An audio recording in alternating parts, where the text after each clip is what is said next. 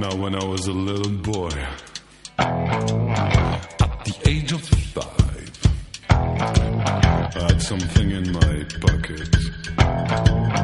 Keeps a lot of folks alive. Now I'm a man of 21. You know, baby, we can have a lot of fun. Estamos en un nuevo programa de Punto Avi, el podcast que tu vida necesitaba. Eh, no me acuerdo los separadores más o menos que decían, yo me acuerdo los que hice yo y decían más o menos eso, que es el podcast de cine que tu vida necesita y esas cosas. Eh, pero nada, es un montón de cosas este podcast hermoso que hacemos dentro de el Bronx, eh, Cine y Cómics. Mi nombre es Ezequiel Leis, tal vez me conozcan como Exo, tal vez no me conozcan en absoluto, lo cual está bien porque nada, no soy tan conocido. Eh, estamos acá en un nuevo episodio de. Punto Avi, acompañado de Charlie Unamuno. ¿Cómo estás, Charlie? ¿Todo bien? Bien, todo bien, todo tranquilo. Eh, y el Marian Acuña, que está bastante dolido hoy. ¿Cómo estás, Marian? Buenas noches, ¿cómo le va? ¿Todo bien? ¿Por qué hablas así? Porque Em. el dolor me cambia, la, me cambia la voz, el dolor, boludo. Estamos, estamos reunidos hoy acá, eh, celebrando, conmemorando, no sé cómo decirlo, un trágico hecho. Así es, sí. Eh, esta semana tuvimos una noticia muy triste que vamos a comentar dentro de un segundo, eh, después de que te pase toda la data comercial que tengo que contarte, que es que nosotros somos Punto Avi, somos el podcast de cine y series de El Bronx. El Bronx es un hermoso lugar eh, donde podés venir a charlar de lo que más te gusta en el universo, que seguramente sea cine, series y cómics, porque si es otra cosa, claramente no vas a venir acá. Eh, somos parte de este hermoso, esta hermosa comunidad que puedes encontrar tanto en Twitter como en Facebook eh, bajo el Bronx 6C o el Bronx Cine y Comics, que también tiene otro hermoso podcast que es Huérfano de 5, que trata sobre cómics, que lo conozco yo también y que está muy, muy bueno. Eh, después de hacer autobombo y esas cositas lindas, eh, vamos a pasar directamente al tema que nos reúne hoy aquí en el episodio, no sé, 3 creo. ¿3? ¿Puede Puede ser? ser. Venimos Puede muy ser. atrasados este año. Sí. Pasa que también met- estamos metiendo micros y todo eso, así que Estamos a full, estamos a full. Estamos Eh, en este trabajar. episodio número 3 estamos reunidos porque pasó algo muy feo hace un par de días. Eh, El- sí, sí, el, el 16, 16, ¿verdad? Sí, el, El 6 de 16, julio eh, recibimos la noticia de que después de eh, pelear contra el cáncer de pulmón, si no me equivoco, así es. eh, George A. Romero eh, falleció a los 77 años. Eh, y nada, sacudió un montón de cosas de- del mundo del cine. Y nada, queríamos rendirle un pequeño homenaje eh, acá en Punto Avi, hablando un poco de lo que hizo y por qué el chabón es tan importante y por qué está todo mal con que se muera, ¿no? Sí, totalmente. Probablemente el nombre de George Romero no te suene mucho y probablemente mm, hay alguna que otra película que viste de él así o no, o no conoces muy bien la filmografía, pero vas a ver que el chabón era tan grosso que afectó un montón de cosas que estoy seguro que consumiste. Sí, seguro. Eh, para mí es un gran influyente. eh, de, digamos, ahora seguramente lo vamos a hablar un poquito eh, sobre qué es lo que creó, digamos, lo que generó. Eh, y más allá de eso, yo creo que es uno de los grandes eh, maestros del terror, podríamos decir, Sí, en cierta época, o sea, claro, des- del cine de terror, totalmente. Eh, marcó un camino, eh, creó un legado, digamos, que hoy por hoy eh, muchos se apropiaron, ¿no? O, o lo transformaron, digamos, le, le Mm. trataron de, de dar una vuelta, así que me parece eh, alguien sumamente interesante eh, para hablar, sí, totalmente. Totalmente.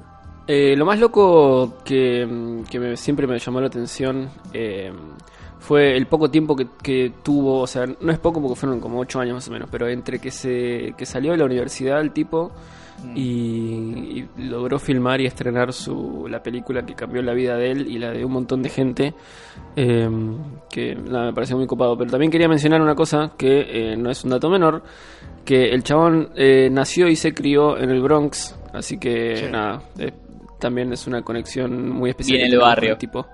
Sí.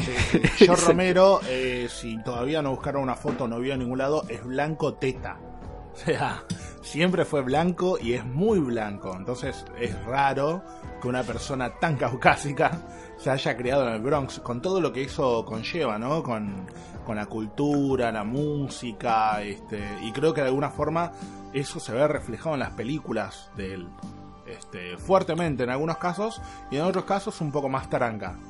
Sí, digamos que en sus comienzos eh, eh, tal vez no tenía tanta crítica social en sus películas, eh, pero sí, con el paso del tiempo y la evolución de cada una y las sagas que hizo y todo, como que se nota que ya dejaron de ser tanto de, de zombies capaz al final y eran pura crítica.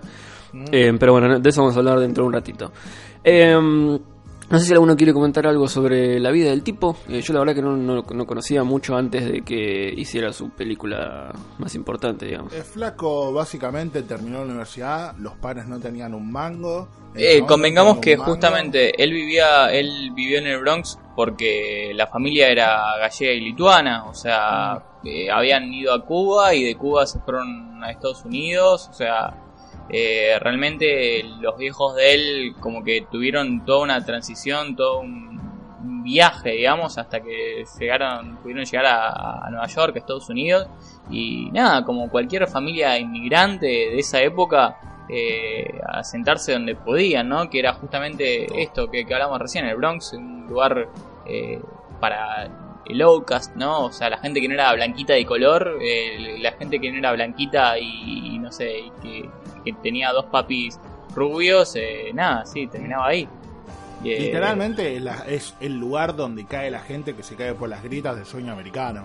Sí, sí, tal cual, exactamente. Exactamente. Así que fachero, eh, eh. muy loable, es una persona que salió, realmente salió de abajo. Abajo. abajo, sí, sí, sí, sí.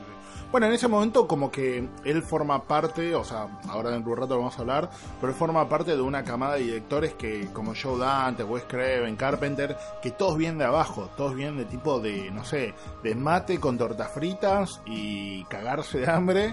Bueno, claro. La primera película con muy poca guita y onda, y tipo jugársela. Onda, acá están todo- todos los ahorros. Si no recuperamos plata con esto, listo, ya está. Sí, tal cual. bueno. Yo- trayendo de vuelta a Wes, que yo creo que va a ser una, una gran influencia ahí comparándolo. Eh, va a ser una persona como la que vamos a poder compararlo. Eh, nada, él arrancó haciendo cortometrajes como Wes Craven arrancó haciendo eh, películas porno o películas soft porn. Eh, y bueno, nada, eh, no llegó a ese punto Romero, pero, pero sí, arrancó con cortos, arrancó con cosas eh, muy, muy de abajo. O sea, Muy el, abajo. El padre había grabado un par de películas media caseras que, que no habían sido gran cosa, o sea, que fue el que le, le dio la cámara y todo. digamos. Sí, sí, sí, la verdad que sí. Si quieren, eh, nos lanzamos ya de lleno y hablamos un poco sobre la obra de él. En Sí, vez de a la estar chota, dale. hablando de la vida, qué sé yo, porque la verdad es que el tipo tiene una carrera tan rica como extensa. Dale, salió de la universidad. ¿Y Sí. qué pasó? Se junta con un par de amigos y dice, miren, che, estamos en el medio de la guerra de Vietnam, eh, todo es un quilombo, está todo mal, eh, a los negros los tratan como el orto, la verdad es que no me banco más el tema del capitalismo salvaje de Estados Unidos, vamos a filmar una película. Se reúnen con un par de amigos y empiezan a juntar un poco de plata. Resulta que alquilan una quinta en la Loma del Orto. Él es de, él es de Nueva York. La quinta la alquilan en Pittsburgh, si no, si no me equivoco. Una pequeña finca. Y entre todos ponen algo de plata. Los actores, los productores, como que era súper, súper guerrillero. O sea, los tipos laburaban de lunes a viernes y los fines de semana, o sea, viernes a la noche, sábado y domingo, grababan la película. Así que estuvieron, no me acuerdo cuántos meses, haciendo lo que vendría a ser la preproducción, la producción y la filmación de una de las películas que cambia por siempre, no solamente el género de terror, para ponerlo de alguna forma, sino el género en general del cine, que es La Noche de los Muertos Vivos, The Night of the Living Dead. Exactamente, sí. eh, me- lo que también me sorprendía, que lo que mencionaba antes de que el chabón salió de la universidad y tipo a los pocos años hizo esta película, es que el chabón, no sé, te- tenía una visión muy clara de lo que quería hacer eh, y cuando la hizo revolucionó para siempre, como decía Marian, eh, todo el concepto de, de terror más que nada y bueno, y estas criaturas que hoy en día... Para nosotros es ultra común hablar de zombies. Más allá de, más allá de que esté de Walking Dead, ponele. Antes de Walking Dead también era súper común hablar de zombies y de que había que tirarles un tiro en la cabeza y que si te mordían te convertías en zombie y todas esas cosas. Eh, pero en ese momento, hasta que llegó la Noche de los Muertos Vivos, eh, era un tema vudú, supersticioso, medio raro. Entonces Me- llega este tipo onda, y... Sí. el- como las películas viejas de la Paramount de vampiros y hombres lobos, como que el zombie era como una especie de monstruo más. Era un ghoul. visto como- Era, era, un ghoul. era, era lo que se considera un ghoul, que era, digamos, era un, una- un muerto viviente controlado por otra persona que tenía eh, un fin, un sentido y una razón, digamos, eh, de, de la persona que lo controlaba. Por eso estaba vivo. Eh, Romero lo que logra con esto, primero que nada, lo independiza a este, a este, digamos, a este monstruo, nuevo monstruo que crea Sí. eh, que ya estaba creado en realidad, como que lo independiza, le da, digamos, otra, o- otro sentido, ¿no? Otra razón, que nace de porque sí. Que de hecho en la película no, no hay un porqué, que está buenísimo. No. Eh, y, y eso es genial, o sea, no, no, no te explican por qué empiezan a, a revivir. Aparecen los muertos, Tir- tiran un Salen. par de teorías ahí en la tele, pero. pero claro, pero exacto, eh, pero es como el- es como pasa en todas las buenas películas de terror, nunca hay como un- una razón justificada. La, la, la película de zombies que te dice el porqué exacto de que pasó es una cagada. Generalmente pasa eso. Eh, eh, sí. no, O eh. 28 días después, como que le pegó una vuelta interesante. Está Te bien, por eso del virus, la radio. no, no es no pasa siempre, pero generalmente Claro, cuando, te, sí. cuando son tan específicos a veces la terminan cagando. Eh, Igual me pisé a mí mismo porque no es una película de zombies, es una película de infectados. Bueno. Está bien. Eh, otra cosa, otra cosa muy interesante es que en, en toda la película, eh, son una hora y media, un poquito más, eh, en ningún momento dicen que son zombies, No. eh, nunca nombran la palabra zombie y eso está muy bueno. Eh, y sin embargo, nada, es considerada, esta película es considerada, digamos, la- como el origen, ¿no? Lo que te decía, lo que hablábamos recién. De todo Eh, lo que es zombies, sí. Exactamente, todo lo que es eh, lo que consumimos hoy como zombie eh, nació acá. Algo, algo muy gracioso es que en Shaun of the Dead, la de Edgar Wright y Sim- Simon Pegg, eh, también hay un momento donde Nick Frost como que le dicen, no, ahí vienen los zombies cuando se está fijando por el mailbox, y tipo y Edgar Wright, no, eh, Simon Pegg le dicen, no digas eso. ¿Cómo? La palabra con Z, ¿por qué? Porque es como estúpido. Un poco parodiando a que la primera película de zombies, como nosotros las conocemos, tampoco le dicen zombies a los zombies. Claro, claro, total. Y de, de hecho, o sea, si, si hoy le das a un pendejo, o sea, no por menospreciar al pendejo, pero si hoy le, le contás la sinopsis más o menos de la, de la película, es tipo lo más básico del género de Del terror mundo, que hay sí. en la vida. O sea, gente que se junta en un lugar porque hay monstruos afuera y tienen que sobrevivir y, o sea... Es la base, digamos, de, de toda historia que hoy, hoy en día se sigue repitiendo. Igual hay películas que salen hoy que siguen siendo exactamente lo mismo. Pero este chabón lo hizo en el 68. Exactamente. Y con un presupuesto de 114 mil dólares, nada más. Y hoy por hoy, con todas las remakes y todo, está juntando una millonada de plata. O sea, entre las remakes y las veces que la volvieron a estrenar, eh, estamos hablando de más de 30 millones en taquilla. Pero hay algo curioso. eh, Sí, igual, no, no sé si contarlo de- ahora. De 1970 casi. Igual hay como una trampa, y no sé si contarlo ahora o contarlo después, pero resulta que cuando termina la filmación, el tipo lo manda a postproducción para que le pongan el título de Night of the Living Dead y para que le pongan los créditos, todo, todo lo que vendría a ser eh, banners y cosas así en el film. Y eh, la primera que le hacen, el chabón la mira, pero no le gustaban mucho las fonts y que como que le gustaba más otra clase artística para la película. Entonces la manda a El tipo que la vuelve a editar y le vuelve a poner todas las pantallas, todo, se olvida de ponerle copyright. Se olvida de ponerle, ¿vieron eso que dice M, Sí. C, K, K? Es verdad. Entonces la película, cuando sale al cine, sale sin copyright. Y recién, o sea, y la película, si bien hace un montón de guita, la guita va a parar a distintos lados, porque literalmente cada cine que la agarraba se podía quedar con el 100% de las regalías, en vez de dársela al, al, en vez de dársela al autor, porque literalmente no estaba registrada la película. Recién creo que en el 2000, o sea, se- 40 años después, como que hubo como una cosa de los, no sé, Guild Award, qué sé yo, que hubo como una, retroactividad y al chabón le empezaron a pagar un, bastante plata de todas las veces que la gente había visto la película. Pero por ejemplo, hoy si vos te metes en YouTube, está subida de forma original, con subtítulos, gratis. Porque es considerada dominio público, boludo. Claro, ¿Entendés? nunca tuvo copyright, eso es lo que pasa. Sí. Muy, loco eso. O sea, imagínate que todo el mundo está viendo tu película, todo el mundo está comentando tu película y vos no estás viendo un peso. Mal, mal. Mm. Este, la película, eh, para contar un poco, no vamos a- La verdad es que no vamos a ir de lleno a contarte de cada una de las películas, porque estaría bueno que las veas. O, o sea, Night of the Living Dead está gratis en YouTube, vieja. Este, pero se trata de un grupo de personas que quedan encerrados, como dice Exo, quedan encerrados en una casa y tienen que trabajar, tienen que trabajar juntos porque hay una amenaza exterior tratando de entrar. Que en sí es un poco eh, de alguna forma retrata lo que era la locura de, de la Guerra Fría y todas esas cosas que estaba pasando en Estados Unidos. O sea, un grupo multiverso, hay una persona de color, hay una mina, bueno, hay dos minas, hay un chabón super yankee, hay otro amigo texano, que están adentro de una casa y hay una amenaza de afuera que quiere entrar adentro para terminarlos. O sea, más, más obvio que la mierda, pero bueno.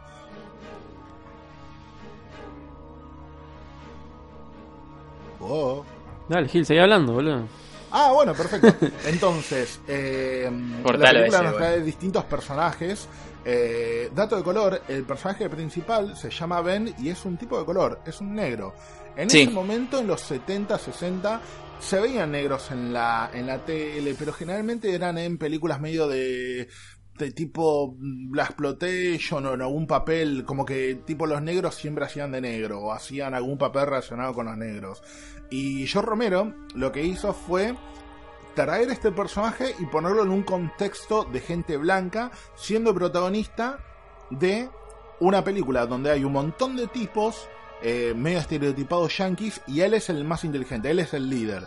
Que esto en su momento cuando salió había mucha gente que decía, eh, pero está mal porque los negros esto, los negros lo otro, cuando los negros en ese momento estaban muriendo en Vietnam, bueno, pero eso es lo bueno que tuvo, eh, o sea, aparte de todos los cambios que hubo en la- con la película, todo, todos los eh, la- las roturas de barrera, una rotura muy importante fue Sí, y La más raza. obvia también, ¿no? Claro, no, sí, no- la más no obvia solo, no, solo, a ver, porque el, a ver, el tema de los zombies y demás, para una persona, para un yankee cuadrado, capaz, eh, nada, es una película más de terror. Ahora, que te pongan un, un, un protagonista negro que, que- que realmente la rompe, porque en la película, o sea, es Sí. eso. eh, en 1970, o sea, estamos hablando de que era como, no, no puede ser, ¿entendés? Sí. O sea, era, era, era mucha crítica y, a ver, y en Nueva York, más o menos, o sea, esto presentarlo en Texas y nada, te, te, te queman el cine, boludo, en esa época, Sí, ¿entendés? sí, Entonces, a ese nivel. justamente la gracia era que estaban como en una zona rural de Pittsburgh y onda tipo negros, eh, nada, siendo protagonistas en una película de zombies.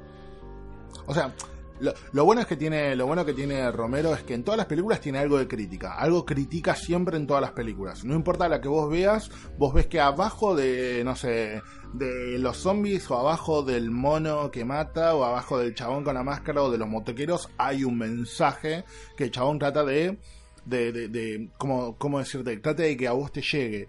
Y me parece muy inteligente el chabón que siempre elija el, el, el, el terror como un vehículo para que a vos te llegue. ¿Me entendés? O sea, tipo, porque la verdad es que nadie desconfiaría, o sea, ponerle que en plena época de la censura, nadie se pondría a ver una película de zombies para ver de qué se trata. Y dentro de esa película de zombies te llega un mensaje de unión, de segregación racial, de un montón de cosas, tipo que vos decís, wow, boludo, o sea, tipo, y todo esto me lo están contando mientras afuera hay chabones que se comen entre ellos. Sí, es que creo que eh, no sé si mm, pasa justamente con todos los con todas las películas y series de zombies que hay, pero la mayoría eh, trata al zombie más que nada como una metáfora, Claro. justamente para problemas de la vida nuestra, digamos, sean políticos, filosóficos, lo que garcha sea. Eh, siempre son usados más o menos como una metáfora, salvo que sea una comedia capaz o no sé, un musical de zombies o lo que sea, que es más eh, tomárselo para la joda, pero si es una, un- algo de zombies posta, es como que siempre está representando algo más, no es que es un monstruo y listo. Es que justamente, o sea, como, como, a ver, es lo mismo que vemos hoy en The Walking Dead. Los zombies en ese momento, eh, o sea, lo que, lo que hace Romero con los zombies es eh, no tomarlos como un monstruo, está bien, es una amenaza, pero como podría ser terremoto, un huracán, un maremoto, lo que sea. Y, y ahí también, por ejemplo, y ahí el problema está en las relaciones interpersonales entre, la- entre los protagonistas, digamos, entre la- las personas que están ahí. eh, no, no son... Está bien, sí, luchan contra los zombies, pero en realidad luchan entre ellos mismos, entre los vivos. Y eso es lo, lo que hoy por hoy, digamos, eh, li- eh, es la idea del género. Eh, es la lucha que hay entre las personas vivas por sobrevivir y qué están dispuestos a hacer. Eh, hay gente que es más solidaria, eh, hay gente que, que es hija de puta, hay gente que eh, aprovecha esto para liberar eh, su, no sé, su, su forma de ser eh, que capaz ocultaba cuando todo estaba bien. Eh, y está bueno, y, y fue él en realidad el que, el que dio esta idea, digamos, el que convirtió esto. ¿No? Totalmente. Me parece súper genial. Eh, ca- cabe destacar que el detalle de que los zombies coman solamente personas vivas y no se coman entre ellos parte de la idea que llega Romero de que él quería ejemplificar un poco lo que era la guerra y le parecía que la mejor, la forma más fácil de que la gente lo entienda era gente comiéndose personas, comiéndose entre ellos, gente que come gente que come gente. Eso es literalmente la guerra para él. Y eso queda desplayado en el personaje místico, para decirlo de alguna forma, el zombie, que es un tipo que no responde a ningún a ningún estímulo, anda uh, por la vida, entonces y lo único que quiere hacer es comerse a la próxima persona, entonces ese es su vehículo, es devorar personas. Algo, algo muy gracioso, no, en realidad no gracioso, pero algo muy relevante en realidad, fue que, bueno, sí, no importa, voy a spoilear la, el final de, de Los Muertos Vivientes de una película del 68, pero cuando muere Jones, que le pegan un disparo en la cabeza, eh, nada, habían terminado de grabar la cinta, todo, la estaban presentando a, a algún productor para ver qué onda y nada, habían ahí al toque mataron a Martin Luther King justamente de un tiro y Oh. fue como que nada, fue como mucho más grande el boom que tuvo, ¿no? O sea, Todo eh, súper de simbólico, crítica. boludo. Mm, Exactamente, como que le terminó de cerrar, o sea, si ya era una crítica social a la Guerra Fría, al racismo, a Vietnam y todo, fue como más grosso todavía. Fue como que Mm. lo que le dio la frutillita del postre para decir, eh, esta película va a romper barreras. Sí, sí, ustedes se acuerdan que cuando murió Martin Luther King hubo saqueos, prendieron fuego un montón de lugares, como que hubo un re quilombo, boludo, o sea, como el 2001 acá, pero duró como un mes, boludo, o sea, fue un... la gente se sentía súper impotente y había bardo por todos lados, y qué mejor, qué mejor caldo de cultivo ese del caos terrible para mostrarte una película que rompe con un montón de barreras y que de alguna forma también se trata sobre eso, totalmente.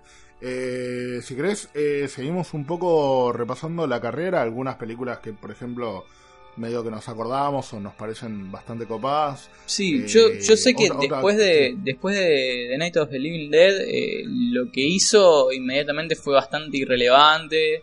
Eh, Sí. Una fue una, una media comedia dramática de algo de Mm. familia. Después tuvo otra. Después tuvo otra película. Season of the Witch. Que fue en la misma que conoció a una de las tres mujeres que tuvo. A. Christine, Christine Forrester. Eh, ahí, ahí, en, en esa producción cono- conoció a Forrester, que era una de las protagonistas que estaba ahí. Eh, pero la sí, la verdad es sí. que fue bastante irrelevante hasta.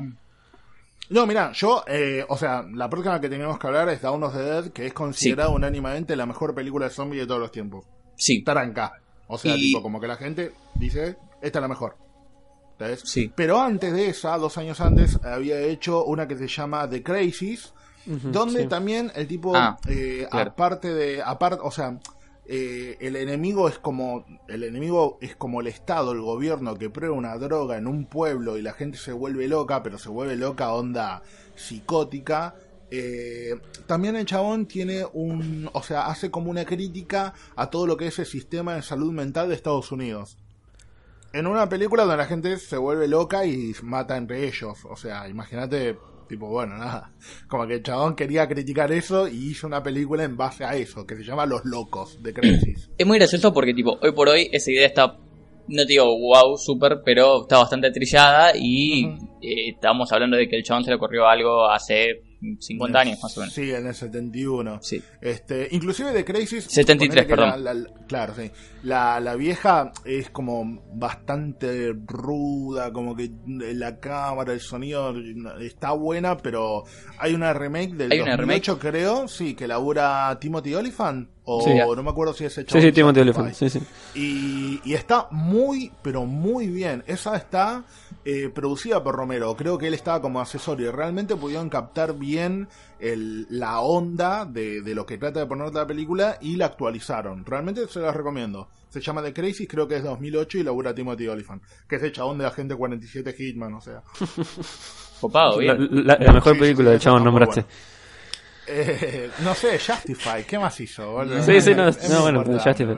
Está ahí con Drew Barrymore en la nueva serie esa de zombies también. Ah, uy, bueno, mirá, volvió de alguna forma, todo se conecta, ¿viste, boludo? Mirá qué loco. Eh, bueno, tenemos que hablar de Dawn of the Dead, el amanecer de los muertos, viejo.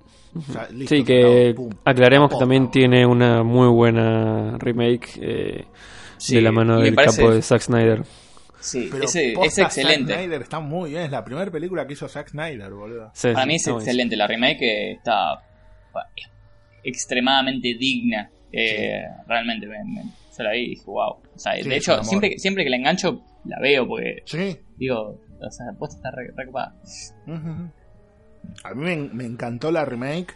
Obviamente, la original es nada, es como el padrino, ¿entendés? O sea, Obvio. está ahí arriba. Pero, pero bueno, nada, en este, eh, lo bueno de Dawn of the Dead que el Romero eh, sigue como caliente. El chabón, el chabón vive enojado, ¿no? Bien enojado. Pero como que el chabón cuando se pone a filmar una película, salvo algunas excepciones, cuando tiene que juntar plata, qué sé yo, cuando el chabón hace una película de zombies, dice, esta película de zombies estoy enojado con tal cosa y vamos a hablar de tal cosa.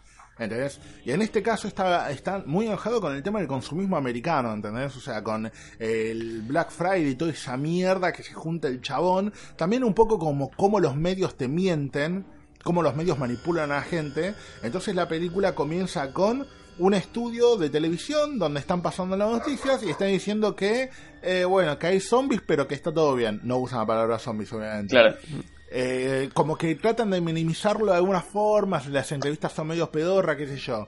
Y de ahí, un grupo muy reducido, creo que son cuatro o cinco personas, se terminan escapando y se terminan refugiando en un, en un shopping, el Alto Palermo, ponele, el Unicenter, el Unicenter mejor dicho porque Sí, queda mejor. medio en el campo, y ellos tienen que estar ahí adentro tratando de sobrevivir cuando los zombies tratan de entrar o están en los pasillos. Pasa que el hecho de que sea un shopping es muy simbólico. eh, porque habla mucho del consumismo americano, ¿entendés? O sea, ¿por qué los muertos necesitan ir a un shopping? Ahí está la No, gracia. no, en realidad, ¿por qué los vivos van? a- O sea, el tema es, Claro. claro, lo- los vivos se van a refugiar al, al shopping, pero después como que te explican que los zombies, que, y de hecho, bueno, esto eh, lo, lo dice mucho Romero en entrevistas y la gente que analiza la película, es tipo la necesidad de los muertos, o sea, eh, fíjate qué tan adentro, qué tan profundo está en el cerebro de las personas, por lo menos de, de Estados Unidos de esa época, y yo creo que hoy por hoy puede pasar en cualquier sí, sociedad, acá tranquilamente, esto de- de- del consumismo, ¿no? Que eh, tienen como un vago recuerdo de, del shopping y como que lo toman como punto de referencia, ¿no? O sea, eh, es a donde tienen que ir y como, como una especie de instinto de recuerdo. Eh, y es como, wow, o sea, por algo está pasando. La verdad que sí, es muy, eh, es como muy gracioso que al día de hoy sigue siendo vigente, ¿entendés? O sea, Exacto, sí, este, sí, sí, sí. No me acuerdo si había sido eh, Mi novia es un zombie o no me acuerdo una de estas películas así, donde el zombie anda todo el día con el celular en la mano. Porque se ve que eso cuando estaba vivo anda todo el día con el celular en la mano, boludo. Entonces como que es muy gracioso que también lo, lo, lo escapolás y lo llevas a otro lado, pero como que termina siendo, como que inclusive después de muerto siguen con costumbres humanas o con lo que estaban más obsesionados. Claro. Eh, Sí, Sí, es algo igual que después Romero también va a tirar más. y eso se... Yo lo he visto, sí, vi, he visto ese, ese tipo de, digamos, de, de- de cosas en las películas de zombies, lo, lo están tomando bastante, esto de, del recuerdo, ¿no? Que, que tienen después de morirse, del instinto, eh, y estas cosas, eh, estos guiños de crítica social, está- están copados. Es que es tremendo que el chabón tipo hace estas películas eh, y mete tantos conceptos y tantas ideas y tantas cosas por película que hoy en día hay cosas que el chabón ins- instauró, digamos, que no se explotaron del todo. O sea, el tipo te, te mete esto del consumismo y cosas, y hay cosas que por ahí hoy en día hay series que están empezando a explorar eso. Y hay otros conceptos que el tipo metió que por ahí no todavía tienen un montón de terreno por recorrer. Eh, pero nada, el, el chabón dejó la semilla ahí. En algún momento el- alguien la va a agarrar y va a seguir haciéndolo. Porque digamos que los zombies eh, han pasado por malos momentos eh, en cine, pero la verdad que nunca se murieron. Van a seguir para siempre. Así que es muy loco que el chabón sí, haya siempre hecho eso es- hace, hace tanto tiempo y hoy siga, Sí. siga viendo Vigente. cosas para ver. Sí, sí.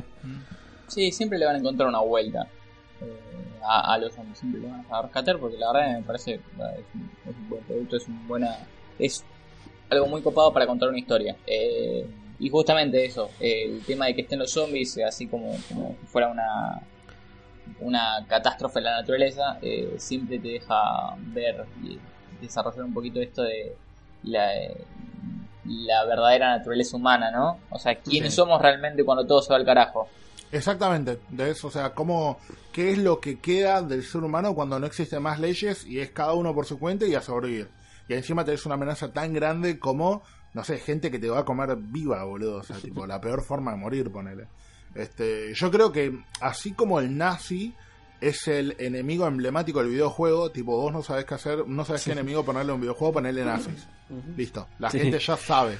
Ya sabe lo que es un nazi, ya sabe lo que representa, ya sabe. Listo, es el enemigo que no tenés que explicar. El zombie es lo mismo para el cine. ¿Entendés? O sea, vos sabés que necesita alimentarse de carne para poder subsistir, no tiene, tiene alguna que otra noción básica, es como, ya está. Yo te digo, uy, mira, es una película de zombies y no necesita que te haga, que te explique, oh, no, porque el zombie necesita. No, ya está. Bueno, continuamos un poco. Vean Dawn of the Dead o vean la remake de 2004 de Zack Snyder. Las dos son muy buenas. O sea, si no las vieron, Dawn of the Dead tienen, tienen partes muy copadas, tipo la del- hay una parte de son medio motociclistas, ahí así quilombo. Sí, a Eh, Romero le gusta mucho la moto, boludo. Sí, mucho es un genio, me cae muy bien. Eh, Sí, sí, sí. cua- Cuando entran, eh, es buenísimo, tipo, hay una parte que, que los motociclistas empiezan como a, a robarle a los zombies. Eso porque es Sí. genial, boludo. O sea, lo- es- los chavales están muertos y les empiezan a sacar las alhajas y todo. porque, tipo, o sea, ¿qué vas a hacer con esa plata, no? Pero bueno. Eh, y, y cosas muy copadas, tipo, cómo estaban hechos los zombies en ese momento. Vos pensás que la primera que había hecho eh, era blanco y negro, entonces como que estaba todo... O sea, como que no, no había un gran trabajo de maquillaje. Y en esta sí, son como verdes. ¿viste? Si los ves están pintados, tienen pintada eh, la cara, como Sí, de, de un sí, verde sí. agua. Eh. Y nada, Tipo está. acuarela. Claro, porque, a ver, no, no tenían mucho en dónde basarse. Ellos estaban como creando, ¿no? Esto. Claro. Entonces, bueno, nada. Y por eso, más adelante, con, con películas, eh, con nuevas películas de zombies, eh, hay muchos zombies que son verdes. Eh, justamente Sí. por, por este, por, por Dawn of the Dead. Eh, sí, es verdad. Como que los Re- tipos dijeron, bueno, se están pudriendo, pintarlos de verde. Exactamente, bueno, de Return of the Living Dead, eh, los zombies que aparecen en las primeras también son, son así como verdosos. Sí, por sí, eso. sí. Así que. eh, Verde es el color oficial de los muertos vivos, señora. Usted lo escuchó acá primero.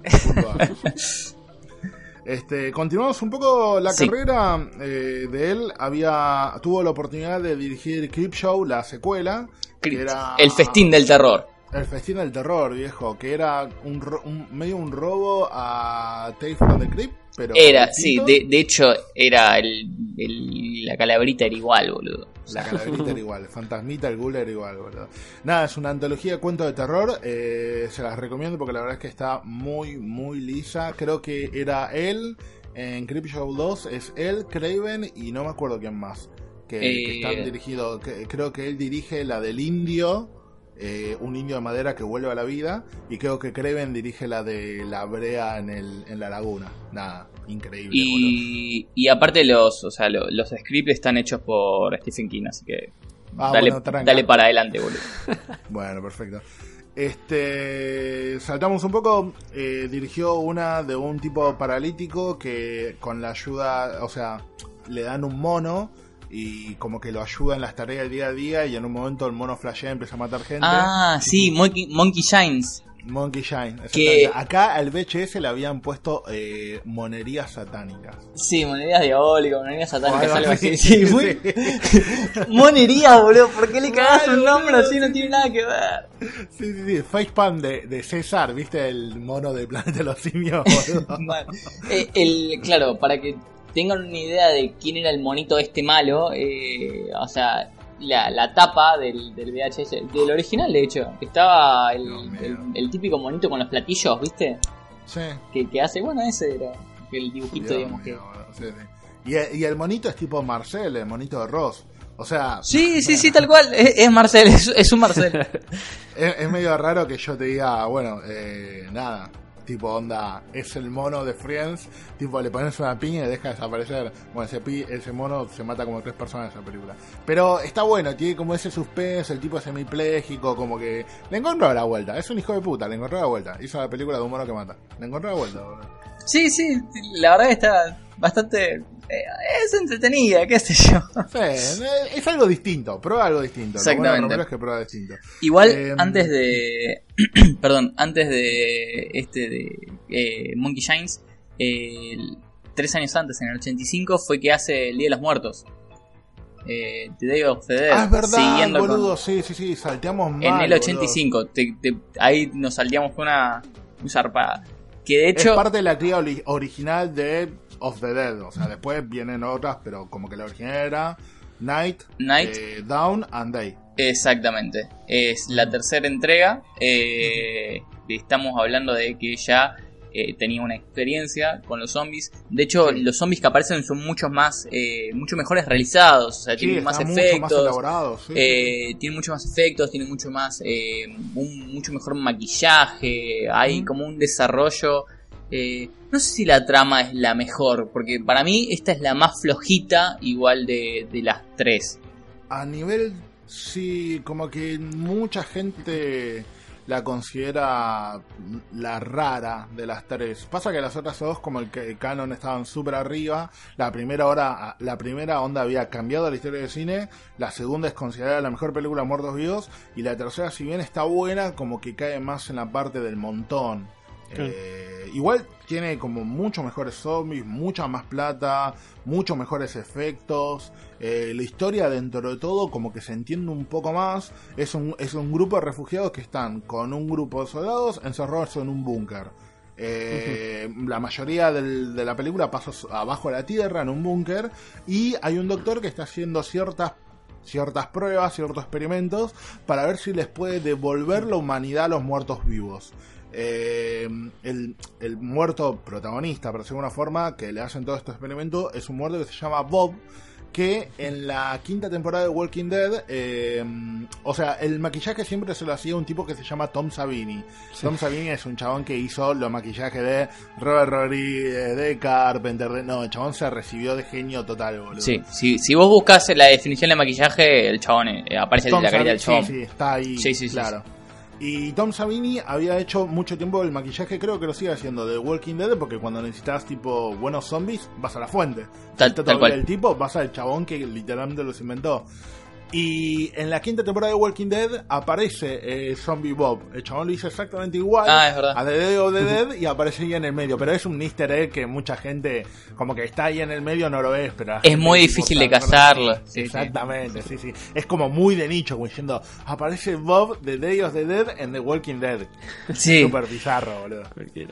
El concepto ese de zombie inteligente es uno de los que creo que no se que no se exploró tanto como decíamos hace un rato que mm, es como que dentro de todo este quilombo que cada uno está queriendo sobrevivir y eh, hace lo que sea para sobrevivir qué sé yo como que era el zombie el que el que mostraba más humanidad frente a todo esto Claro. Eh, y el zombie inteligente como que es un concepto que me parece que no se exploró tanto. Creo que Romero lo intentó hacer también después en un cómic que hizo una vez, que fue medio cortito y no sé cómo le fue.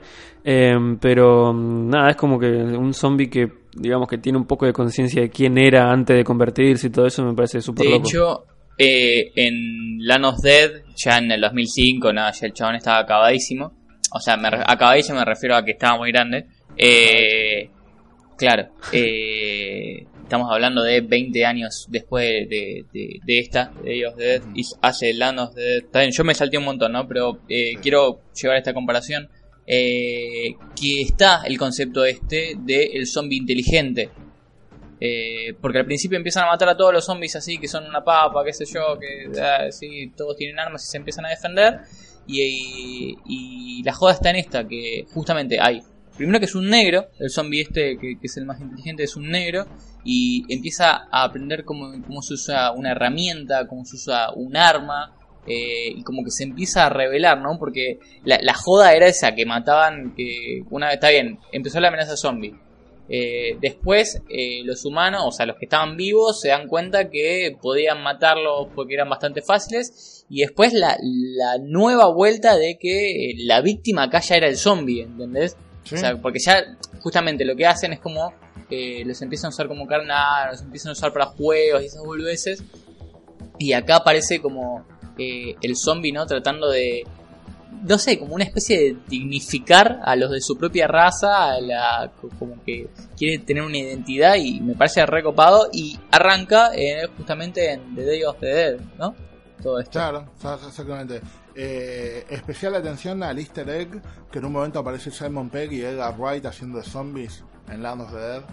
Este, muy bien, bien por eso, boludo. Bien ahí, tipo, un- una, una experiencia vieja así, dándole una mano, como estrechándole la mano a la nueva generación de gente que va a hacer películas de zombies. Que en ese momento se había estrenado the Dead, o sea que tipo, onda, estaban todos ahí arriba de la ola, tipo, uh, imagínate que vas a hacer una película de muertos vivos y el chabón que inventó el género te dice, ¿querés venir a mi película a hacer muertos vivos? ¿Sabes qué, boludo? Olvídate. Te cae de culo, boludo. Ojo, igual, así todo, Lanos de Dead, a ver, no es la mejor película, pero eh, yo creo que nada, todo esto que quiere contar, eh, que quiere contar Romero, o sea, esto de que uh, se atreva, tampoco, a ver, tampoco la sacó en un momento en que, o sea, la sacó justamente en un momento en que el género de muertos vivos está muy gastado, muy quemado. Entonces, Claro, que- ahora está re quemado, pero en ese momento está bastante bien, tío. No, no, en el 2005 no, en el 2005 ya estaba, para mí ya estaba. Ah, no, sí, 2005 sí, sí, sí. O sea, en Eso lo que es Planos de Dead la- ya estaba quemado eh, Sí. y como que no le aportaba más allá de, de- de este, digamos, del zombie este con, con inteligencia, no le aportaba una gran, eh, algo tan nuevo, entonces como que no fue tan bien recibida. De hecho, las críticas la tienen La bastante, mataron. sí, la mataron. sí, sí, sí. Mm. Pero como que termina siendo una película más del montón, pero yo creo que vale la pena rescatarla. eh, por esto que hablamos, eh, por, por estos guiños, porque es de Romero, simplemente. Eh, así que, nada, si, si se van a mandar la maratón, es una que no se pueden olvidar. Totalmente, totalmente. Eh, después, como que en esta etapa Romero deja de probar cosas y se dedica casi exclusivamente a hacer películas muertos vivos. Entonces las próximas dos o tres películas que saca son de muertos vivos. Como que todo termina en Off the Dead. Eh, después de Land of the Dead saca Diary of the Dead, el diario de los muertos.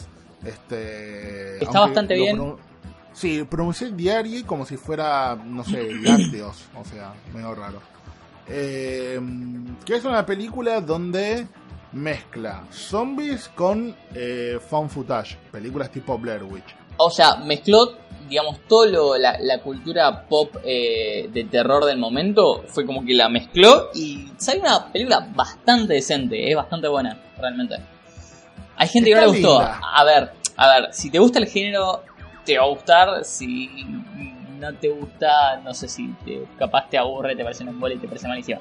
A mí me pareció copada, pero bueno, no sé, qué sé yo. Eh, ¿Vos estoy, Exo la estoy- viste? estoy hablando muy subjetivamente. Exo. ¿Se fue Exo? Perdimos Exo, boludo. Perdimos Exo. Andás a ver hace cuánto. Uh. ¿Qué onda, vieja? Ah, mu- ¿ahí estás? Eh, sí, la vi. eh, todas las, digamos, las de Of the Dead del chabón las vi. Eh, y acá está más o menos lo que. eh, por ahí más que nada en la próxima, pero en esta también se nota un toque que eh, el tipo ya medio que se empezó a olvidar de los zombies. eh, y empezó a tirar eh, crítica pura con Claro. un zombie de vez en cuando. Sin filtro. y en- sí, claro, y en este momento como que creo que em- pasó a ser, o sea, es como, el chabón como decíamos antes es un maestro, digamos, del terror y más que nada de los zombies y todo, Y es como que en este momento estaban todos haciendo películas eh, con cámara en mano y qué sé yo, y el tipo quiso venir y decir, bueno, mira, eh, yo que sé de esto, te voy a hacer una peli de esto porque es la que va. Eh, creo que a esta altura más o menos de su carrera ya sus películas se estrenaban directo a DVD o algo así, como que ya ni, ni las estrenaban en el cine. Yo creo que sí, me parece que no sé si llegó al cine. O sea, yo me acuerdo que la vi de forma non santa, pero Sí. no sé si llegó Opa. al cine Diario of the Punto Avi. sí, Claro, punto. Seguramente Sí, sí. punto AVE. Sí, un, un CD o dos CD de 700 megas. Eh, no, pero mm, sí, creo que en ese momento ya, creo que esta y la siguiente no ya las, o se- las estrenaba directo a video o ya había algún servicio on demand que, que había, entonces como que la tiraba directamente ahí. Eh, pero nada, o sea, me, me gustó, la verdad, en calidad la película es bastante chota. Eh, ya a esta altura medio que el chabón les estaba haciendo así nomás. Eh, pero la idea del tipo era Estaba- justamente... eh, sí. Estaba bastante gastado, o sea, era justamente lo que veníamos diciendo, era, era una época en la que estaba muy gastada todo, todo, todo el tema de zombies, pero bueno. Ujú. Sí, y lo, que quiere hacer más o menos el tipo es eso, es hacer una crítica social de... O sea, está bueno porque en todo momento tienen la cámara en la mano, de hecho en un momento tienen que pegarle un tiro a un tipo y como que primero tiene que agarrar la cámara y después matarlo y mostrarlo todo al mismo momento, es como súper bizarro y no sabes si el chabón lo está diciendo en serio o en realidad está parodiando justamente al género de esa manera. Entonces es como que nada, a mí me, la verdad que me pareció interesante y me gustó, pero en cuanto a calidad y la verdad que la historia tampoco es muy loca ni nada, así que la, la onda era esa, hacer una película con cámara en mano y mostrar que nada, Él es, es medio absurdo el tema ese de la cámara en mano en algunas cosas. Eh, y aparte nada, tirar la crítica de que los zombies son una metáfora y todo eso que hace siempre. La típica. Sí. Sí, sí, eh, eh, es bastante valorable, me, me parece bastante bien esto de que, de que puede ser que haya sido como una crítica, digamos, a, a che, mirá lo que hicieron con los zombies. Hay zombies en todos lados, hay, hay, Oh. en ese momento ya estaba, hay ovejas zombies, hay nazi zombies, o sea, bueno, yo hago una de zombies normales con cámara en mano, como está de moda, y Y lo que fuera. pues, o sea, podría haber sido un palito tranquilamente, sí. Sí. Sí, sí, sí. Oh, eh, La crítica al cine mismo. Tipo, ya se criticó la vida y ahora vuelve a criticarse a sí mismo. Eh, Exacto. Y es hora de hablar de, de la peor de las películas de zombies. Sí, sí, sí, sí. Eh, La- eh, sí, me- me- medio que me- fue decayendo y llegó a esto, Me, sí. me duele, me duele, pero sí, sí, sí. sí. Survival of the Dead. Ay, Dios. Survival of the Dead. Como que ya estaba, ya estaba más allá del bien y el mal, boludo. O sea, cuando, cuando vos lo veías y decías, ah, es de Romero. Y después te acordabas lo último que estaba que venía haciendo y decías, ah, es de Romero. Tipo, ah, pero nada, obvio, la ves por, por respeto. Sí. Sí, pero no la disfrutás. No, no. Eh, No, No. no, la verdad que no, no estuvo bueno. Igual eh, la idea del final esa que la- se empiezan a comer al caballo, bueno, qué sé yo. Eh, eh, es un concepto nuevo que hubiera estado bueno capaz en otra película, pero la verdad que toda la película para llegar a eso es eh, un sufrimiento. Es raro, sí. Es una película que no está bien actuada. Es una película que de alguna forma retrocede como varios años en la calidad que el chabón ya venía trayendo. ¿Entendés? O sea, independientemente del presupuesto. La película más cara de él creo que es Land of the Dead. Que es donde vinieron los hermanos Weinstein y le pusieron un montón de guita y vos ves que hay un rascacielos. Sí, Lanos de Dead tuvo eh, como Dennis 15 Hopper, millones. así. Sí, sí, sí, sí. Salió un montón de guita, el chabón se tomó un montón de tiempo, los efectos especiales son buenísimos. Y después de ahí hace esta de fan footage, que sale dos mangos, o no dos mangos, pero sale más o menos barata. Y después hace Diarios de Dead, que no es de fan footage, es común, pero se nota mucho, es una calidad muy dispareja. Entre los actores, los efectos, el guion. eh, como que es una película, no sé, rara, boludo. Acá, si no me equivoco, se estrenó dos años después. Boludo. en algún Se estrenó Buenos en Aires se sangre, estrenó seguro, en por- cine, por sí, sí, lástima. claro. Pero dos años después, fue como... sí, ya... Y sí, obvio. Bueno, es que también creo que esta y Diary of the Dead, creo que las dos medio que estaban financiadas como independientemente, o sea, creo que no era, ya no tenía ningún estudio, nada, por ahí por eso también es que salieron en, en directo de DVD y no estrenaron en ningún lado importante. Sí. Eh, tampoco es que si hubiera tenido plata hubiera hecho un- dos peliculones, ¿no? Porque la verdad que la, la idea no estaba, no estaban buenas de- desde el principio. Pero por ahí es por eso que no, no se habían estrenado en, en tantos lados. Yo creo que Diario of the Dead se puede, se puede ver si te gusta el género, o sea, si sos fanático del cine de, de- de zombies, se puede ver muy tranquilamente y la vas a disfrutar y la vas a pasar bien. Esta me parece que, o sea, es complicada. No- Es complicado. Sí, sí, sí. Como que el chabón muy, ya... es muy complicado. Le, le deben haber dicho, bueno, mira, te vamos a pagar mucha plata y el chabón tenía que pagar un par de cuentas de luz, gas, qué sé yo, y dije, bueno, llego, o sea, bueno, está bien. Bueno, sale una de zombies, sí. Nada. Igual- es que por ahí- evidentemente, Vi- Es como cuando llegas a tu casa, viste, y no sabes qué hacer y nada, y abrís la heladera y no tenés nada, y abrís otra cosa y tenés... Y bueno, nada, qué sé yo. Sale... Es que, es que por Sale ahí huevo frito, tienen ¿viste? es que, mm, o sea, las, las películas, desde la primera que hizo de zombies y todas las demás, la trilogía, etcétera, como que son películas que el tipo hizo y tiró ideas resarpadas, conceptos súper interesantes que hoy en día siguen sobreviviendo, se siguen explotando y que no envejecieron para nada. En cambio, estas cosas me parece que por ahí, más que nada, el Diary of the Dead, es como que fue hecha para el momento y Sí. bueno, y ahora ya quedó re cualquiera y ya fue. Pero si la veías en el momento, entendías que el tipo estaba haciendo lo que estaba haciendo todo el mundo y etcétera, etcétera. Pero ahora es como que quedó vieja y, y encima es fea, entonces como que no te bancas ni eso. Y nada, me parece que es más que nada eso, que como que no sobrevivió tanto en el tiempo como el resto que son todos clásicos. Sí, lamentable- es una pena que, que, bueno, que- creo que ahora estaba a punto de, de sacar otra y bueno, justo falleció. Eh, no sé si la había terminado de filmar o qué sé yo, pero sería una pena que la última película de zombies de, la persona que fue más influyente, que casi inventó el género, sea esa porque nada, es una guachada, boludo. Eso es tipo... ¿Qué, sé yo? No sé. Eh, es como que Creven se haya muerto después de H2O. Así, la puta madre, boludo. Mm. Nada, y se, se murió después, mm, como era Fantasma de Marte, o sea que. qué sé yo. Eh, No sé, eh, chicos, es difícil mantener la calidad Sí, durante sí, 50 sí. años. claro, sí no, es- pero aparte estamos hablando de que el chabón, nada, ya en el 2009, o sea, ¿qué tenía? Eh, 70 años más o menos. Ujú, sí. Un poquito más, un poquito menos, pero nada, o sea, está dirigiendo a los 70 años, boludo, dale, o sea, qué sé yo. Bueno, de Sí. hecho, eh, es súper triste. Yo eh, no me había- no, la verdad que no había visto nada, pero leyendo un poco del tipo, eh, ahora que se murió, eh, tres días antes de morirse, eh, había dado información nueva sobre otra película que iba a hacer.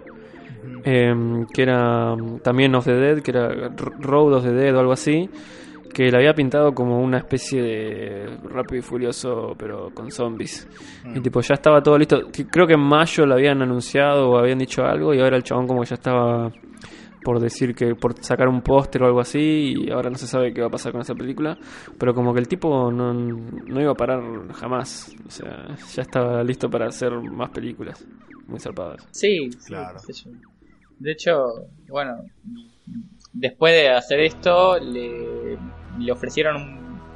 Bueno, ya terminamos con las películas, ¿no? Sí, O sea, sí. con- con es la la verdad es que después de eso sale en algún que otro lado. Sí, capaz produjo de él, alguna, pero- capaz, ah. sí, dio una manito con otra, pero no, no tiene mucho más. Eh, eh, bueno, un poquito de las cosas que, que le ofrecieron después, una de las cosas que, que- que le dijeron los productores de Walking Dead, se acercaron a él y le, le ofrecieron eh, dirigir un episodio, aunque sea, eh, y él dijo que no, porque, nada, dice, porque esos zombies como que no le pertenecían, no era ni idea de él, entonces como que rechazó amablemente la, la oferta. Eh, raro, pero me pareció bastante, o sea, como centrado, ¿no? En la idea que él tenía eh, con lo que llevaba. Y por otro lado, eh, él en el 2014, a través de Marvel, eh, hizo un cómic que se llama Empire of Dead, eh, ilustrado por Alex Malek. No, la verdad que no, o sea, lo tengo, tengo las portadas, digamos, más o menos vistas, pero no, no lo leí. Son 15 números. Eh, y nada, me parece copado, digamos, sigue un poco más de, de- de- de todo esto de zombies, obviamente. eh, pero también hay vampiros y un par de cosas así re locas. Sí, yo cuando. mm, Sí, cuando me enteré que lo estaba haciendo lo iba a leer, pero medio que creo que salió bastante irregularmente. Eh, ahora que ahora que está completo, por ahí me lo clavo, pero en ese momento era como que era raro. Capaz que nada, el chabón estaba súper ocupado haciendo otras cosas y, cosas. y sí, no tenía tiempo de, de hacerlo bien. Pero mm, sí, tiene vampiros, tiene cosas. Es eh, nada, es otro the Dead del chabón. Otro de Dead flashero del chabón, boludo. Yo Romero of the Dead, boludo. Pero, no, igual me parece repiola, tipo, el chabón a los setenta y pico de años eh, metiéndose en los cómics. O sea, me parece algo re- recopado. Sí, obvio. Y ya había hecho otro también, así que está, está bien. De hecho, en un momento otra cosa que quería hacer era City of the Dead, que era un videojuego que nada, no, no llegó a, hacer nada al final, nu- nunca lo lanzaron, lo cancelaron antes de, de termi- de terminarlo. Eh, pero medio que el tipo nada, eh, podría haber estado, pues, que quería copar todos los medios con su, su concepto de zombie y hubiera estado bueno, pero no, no llegó a todo. Igual, de para mí llegó, igual llegó, eh. O sea, igual llegó, Sí, sí, influyó. Si Sí, bien obvio. no, no directamente su mano, yo creo que eh, hoy por hoy lo que tenemos y lo que consumimos de, en lo que es zombies es gracias a él. Así que, nada, gracias. Eh, gracias Romero por darme uno de los, de los géneros más lindos que, que tengo la oportunidad de disfrutar. Eh, voy a utilizar lo que hablamos de videojuego como segue para hablar de las influencias, de lo que del legado. ¿Qué, qué, qué carajo dejó Romero atrás, boludo? Aparte de tres películas, una que revolucionó la industria, ¿qué es lo que afectó? ¿Cuántas vidas tocó? ¿Entendés? O sea, ¿tocó más vidas que el padre Grassi? Mm, Y para eso lo tenemos invitado acá a Robert Kirkman, eh, que nos va a contar eh, cómo le, le debe su vida a este chavo. Sí, sí, sí. Total, no, no va a sacar cómics, no va a, hacer, no va a hacer nada el gordo, entonces ya fue, boludo. Que venga a hablar. Es literalmente un ladrón, boludo. Este. mm, qué grande. ni- bueno, más es una allá persona de que Robert se basó en... Sí, sí, sí. Robert Kirkman tiene que estar prendiéndole una vela, boludo, todos los días, por favor, boludo. Bueno, el chabón hizo una fortuna con la idea de otra persona, es un hijo de puta, boludo. Más allá de Walking Dead, del cómic de la serie y de, y de Fear of the Walking Dead, que no vamos a hablar mal porque tenemos gente que es amigo de la producción en el programa. Este. Si yo te digo Resident Evil, ¿te suena vieja? ¿Entendés? ¿Te Eh, suena un videojuego de Capcom de PlayStation 1? Sí, más o menos. Más o menos, ¿no? Después sacaron un par de películas, creo que fueron Sí. dos nada más. No hicieron mucha plata. Eh, no, y los juegos también medio tuvieron el síndrome de Romero, que empezaron re bien, resarpados y después se fueron yendo medio a la chota, ¿no? Sí, sí, es difícil mantener la erección en el tiempo. Este, de, algo que mucha gente no sabe es que eh, Capcom, el equipo que se basó, el equipo de Capcom que hizo el primer Resident Evil o Biohazard, como se lo conoce en Japón, estuvo firmemente basado mirando Night of the Living Dead, tomando notas, eh, estudiando la película, estudiando cómo podría ser una buena película de zombies, aunque en el juego aparte de zombies aparecen como otras cosas mutantes, eh, una araña gigante, lagartos, qué sé yo, como que los tipos le prestaron mucha atención a cómo se mueven, cómo, cómo deberían ser, por qué comen carne humana, y con toda esa mística que recolectaron de los juegos, de, de- con toda esa mística que recolectaron de la película, la plasmaron en el primer Resident Evil, que también es un grupo de gente encerrado en una mansión o en una casa, Exacto. este tratando de salir, que hay una amenaza afuera que no les no se los permite. Sí, así es. Sí, sí, eh, bueno, nada, zombies. eh, había que, creo que en un momento como que escuchabas en una radio o algo así que había que dispararles a la cabeza eh, para matarlos y no sé qué, o alguna cosa así. Eh, pero sí, nada, la influencia más grande posiblemente de los videojuegos eh, sea Resident Evil. De hecho, cuando salió el 2, eh, lo contrataron a Romero para que hiciera una publicidad que eh, terminó saliendo únicamente en Japón y en ningún otro Sí. lado. O- obvio que ahora Está está, en en YouTube. Sí, sí, sí, obvio más vale, pero, pero en ese momento era como que no, no, no sé que había problemas legales, no sé qué, y había quedado solo en Japón y estaban una versión de Leon y una versión de Claire que nada que ver con el juego, creo. Eh, hay rodeos de zombies y todos maquillados hechos ahí por, por Romero y toda la gente. Eh, y nada, está- estaba divertido. Eh, no, no me acuerdo qué año era esto. Em, pero después de ver eso, eh, la gente de Sony em, quería que Romero hiciera la película basada en Resident Evil. Esto casi en los 2000 era, 90 y pico, 97, 98. Menos mal, menos mal que no se metió en ese muerto. No, no, no, de hecho No, boludo, quiso. podría haber sido buenísimo. De, de hecho, re- se recontra quiso meter. O sea, al principio él creía que no, no, no quería, primero porque no quería hacer más películas de zombies, o sea, cualquiera. ¿Cuál? En el 90 y pico, sí, en el 90 y pico. O sea, lo, lo último que había hecho era Day of the Day Dead, of creo, y estaba la remake de Night of the Living Dead, pero en ese momento como que se había alejado bastante de los zombies.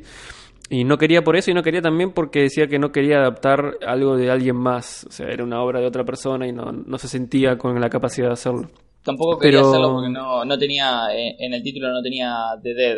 Así que, ¿no? Sí. Sí, seguramente. Y, em, y en ese momento hizo un guion y el chabón em, no, no jugó a los juegos, pero le pidió a alguien, a un asesor suyo, que lo jugara y se grabara jugándolo. O sea que el chabón se clavó un buen playthrough de- del primer juego. em, para, para, sí, para hacer el guion y se, se- no, no sé si está online el guion o qué pero gente que lo leyó dice que es muy como el primer juego, están en la mansión, eh, hay plantas mutantes gigantes, está la araña, hay bichos, hay zombies, hay todo. Em, pero se ve que a la gente de Sony no le copaba tanto esa idea y prefirieron ir con la de Paul W.S. Anderson y pusieron a Mila Jovovich como protagonista y bueno, ya el resto es historia. Pero mm, sí, se ve que buenas decisiones desde siempre, Sony. Sí. Ponele. Una para los pobres, Sony, la concha de tu hermano. Igual, nada. Eh, ojo, Pop, Pablo de. Anderson. Ah. Sí, sí, sí, o sea, sí, qué sé yo, ponele. Creo que creo que se pinchó al final de la saga de vuelta, pero sí, al principio fue como la rompía. Su- su- Supongo No, igual que ¿cómo? ma- La más, que nada. buena, no, eh, supongo que más que nada por por Mila Jovovich, no tanto por por la historia ni por nada de eso. Ya Mi- Mila, Mila te vende cualquier cosa, boludo. Qué chabones, boludo. Dios mío, boludo. eh, nada. Eh, más o menos, en definitiva, eso es. Eh, personalmente te puedo decir que Romero es uno de los pocos héroes que tengo. No tengo muchos, creo que no tengo casi ninguno. Pero al ver las películas del chabón y, aparte que es un género que me gusta mucho y, y des- después leer un poco la historia y dónde viene y todo lo que pasó del chabón y que todas las películas por más que le daban un 80 millones de dólares como pasó con Lados de Dead, el chabón la seguía poniendo así como mucho empeño, o sea, siempre tuvo la mentalidad de ser muy honesto con su laburo y ser muy humilde. Y creo que eso se ve en toda la carrera del flaco. Este, mm, o- George Romero es una de las pocas personas que nombré en una entrevista laburo. Ah. En una wow. entrevista grupal, sí, sí, sí. En una Wow. entrevista grupal de laburo me dijeron que tenían cada uno, tenía que elegir un héroe y por qué, o alguien que admiraban. Ah, y yo me, me acuerdo que en esa entrevista de laburo un chabón había elegido a, lo- a Donald Trump. Ah, que en ese momento decía Donald Trump, el de el aprendiz, de, de aprendiz. Claro, sí, sí. Eh, Y yo dije George Romero, que es un chabón, que es director, y así todo tímido en una entrevista de laburo, dije, no sé si alguna vez la vieron, pero hizo una película que se llama La Noche de los Muertos Vivos. Eh, che, y no dije, quedaste, bueno, ¿no? lo- no, no quedé en esa. Y no. No, y no. después de George Romero, o sea, no. El de Trump seguro que sí que. Sí, seguro. El de Trump, sí, sí, boludo. Así que básicamente eso, o sea, es una gran pérdida para el cine. Eh, Carpenter se fue, eh, Craven se fue, eh, Romero, Romero. se fue. Sí, para mí eh, es la, es la trifuerza. Perdimos la trifuerza del terror. Perdimos la trifuerza del terror eh, de- del cine. No sé, no, no sé si clásico. Ya se podría decir que es clásico. Esa época. Che, che, Eh, eh, sí. perdón, ¿no? Pero mm, acabas de matar a Carpenter, ¿puede ser? ¿Carpenter no se había muerto? No, no se murió, boludo. Está vivo Te todavía. juro que, uy boludo, te juro, siempre, siempre me confundo la noticia de la muerte de Craven con la noticia de la muerte de Carpenter, porque tipo como que... Bueno, Carpenter, buena onda, hay que cuidarlo, Sí. boludo. Vamos a, va- vamos, vamos a llamarlo, vamos a hacerle un asado, boludo, vamos a celebrarlo ahora que lo tenemos en vida. Sí, lamentablemente lo igual lo más que puede hacer Carpenter es eh, una, una remake de Escape de Nueva York o alguna de esas. Ya veo que ya no está haciendo nada, pero bueno. Y es Pero- grande, Lo, boludo. lo sí. nuevo de Halloween. Creo- no creo tiene que lo hayas ver, matado. ¿no? Con él. Ah, sí, es de verdad, iba, iba a estar en lo nuevo, sí. Eh, Sí. sí, iba a estar en lo nuevo de Halloween. Eh, no sé qué va a ser igual, si va a dar el visto bueno o qué sé yo. Sí, Eh, habrá, que, habrá dice que ver si, ca- está la medio a ver al cine viste que también ahora Stephen King medio que está dando el visto bueno en todas las cosas que hacen de él y como que, no sé. No, Bueno, pero eso pasa, la gente se va poniendo vieja, ¿viste? O sea, o sea le pasó, a ver, le, le pasó a Romero y le pasó a Craven también, tipo, lo- las últimas cosas que hicieron no, no fueron como wow. sí. Igual es el momento para que a Stephen King le adapten bien una cosa. Estoy viendo, estoy Es- viendo... Es, es el chabón que más cosas le adaptaron y están todas mal. O le cambian el final, o le cambian el principio, o le cambian. No, no, no es un payaso, no es una araña. eh, mueren congelados en el laberinto. Siempre le cambian algo al chabón, boludo. Le ¿eh? tengo bastante fe a lo que va a ser It en el cine. Eh, Sí, le tengo bastante Sí. fe, eh, sobre todo por cómo está, cómo va a estar adaptado. Eh, después nada, lo que están, o sea, lo que hicieron de, de Mist en la serie, me parece, eh, es- está tomada la idea, nada más. No, no está basado para nada en la novela, es solo la idea. Cementerio de Animales también se adaptaron mal, es, es, como, es el. Es el Neil Gaiman, no, el Gaiman no, el. ¿Cómo se llama el chabón de Watchmen? El. Alan Moore. El Alan Moore, boludo. El Alan Moore de, la, de, de los libros, boludo. Nada, la adaptan bien al chabón, boludo. Pasa que le adaptan Bueno. todo. Sí, mal. Sí, la adaptan todo. Sí. Eh, Bueno, el chabón tiene bueno, nada. cosas- bochas eh, hechas, así que nada, no sé. Eh, sí, esto ha sido un lindo eh, recuerdo de lo que fue la carrera de George Romero. Eh, ya que lo nombramos varias veces a Wes Craven, si no saben, eh, tenemos un especial dedicado a él también que hicimos hace, no sé cuándo se murió, hace dos años fue. Eh, está, Estaba de invitado Sí, el Doctor D de Demasiado Cine. Eh, pueden, creo que está en nuestro iBox, ¿cierto? Está en el iVoox, sí. Exacto. Bien. Bueno, está en nuestro iBox, pueden escucharlo ahí. Eh, nada, también le dedicamos un programa a él, a su carrera y charlamos un poco también, como en este programa, de todas las cosas que, que creó, digamos, y cómo influenció a un montón de otra gente con su arte. Eh, así que nada, vamos a seguir viviendo nuestras vidas sin George Romero de ahora en más. Eh, cuéntenos ustedes que, cuál fue, cuáles fueron sus experiencias eh, con las películas del tipo, eh, si creen que es una cagada lo que hizo en toda su carrera o, o los, les voló la cabeza como a nosotros. Eh, nos gustaría que comenten en- ahí en el post del programa. Eh, así que si nadie más tiene nada que decir, eh, podemos ir cerrando, No, no, ¿correcto? Sí, no, tal cual. Eh, nada, está bueno que los que no, yo creo que los que son fanáticos de Romero lo, lo sabían, pero los que no, eh, conozcan quién es y conozcan, digamos que todo lo que hoy por hoy se hace en este tipo de género, eh, tanto en videojuegos como en cine, en televisión e incluso hasta en libros, eh, salió de la casita de este, de este hombre, de este iluminado. Así que Exacto. Y ahí con los perros de Marian de fondo, eh, nos despedimos hasta el Oh. próximo programa. adiós. Hasta luego.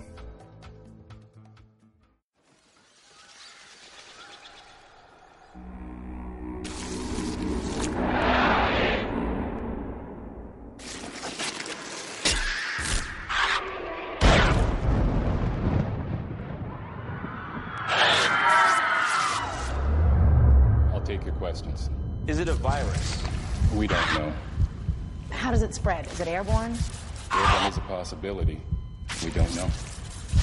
Is this an international health hazard or a military concern? Both. Are these people alive or dead? Hold them down! We don't know. Is that true? There's a man going round taking names, and he decides who to free and who to blame. Everybody won't be treated all the same. There'll be a golden ladder reaching down when the man comes around. The hairs on your arm will stand up at the terror in each sip and in each sup. Will you partake of that last offered cup or disappear into the potter's ground when the man comes around? Hear the trumpets, hear the pipers. One hundred million angels singing. Multitudes are marching to the big kettle drum. Voices calling, voices crying. Some are born are dying. It's Alpha and Omega's kingdom. And the whirlwind is in the thorn tree. The virgins are all trimming their wicks.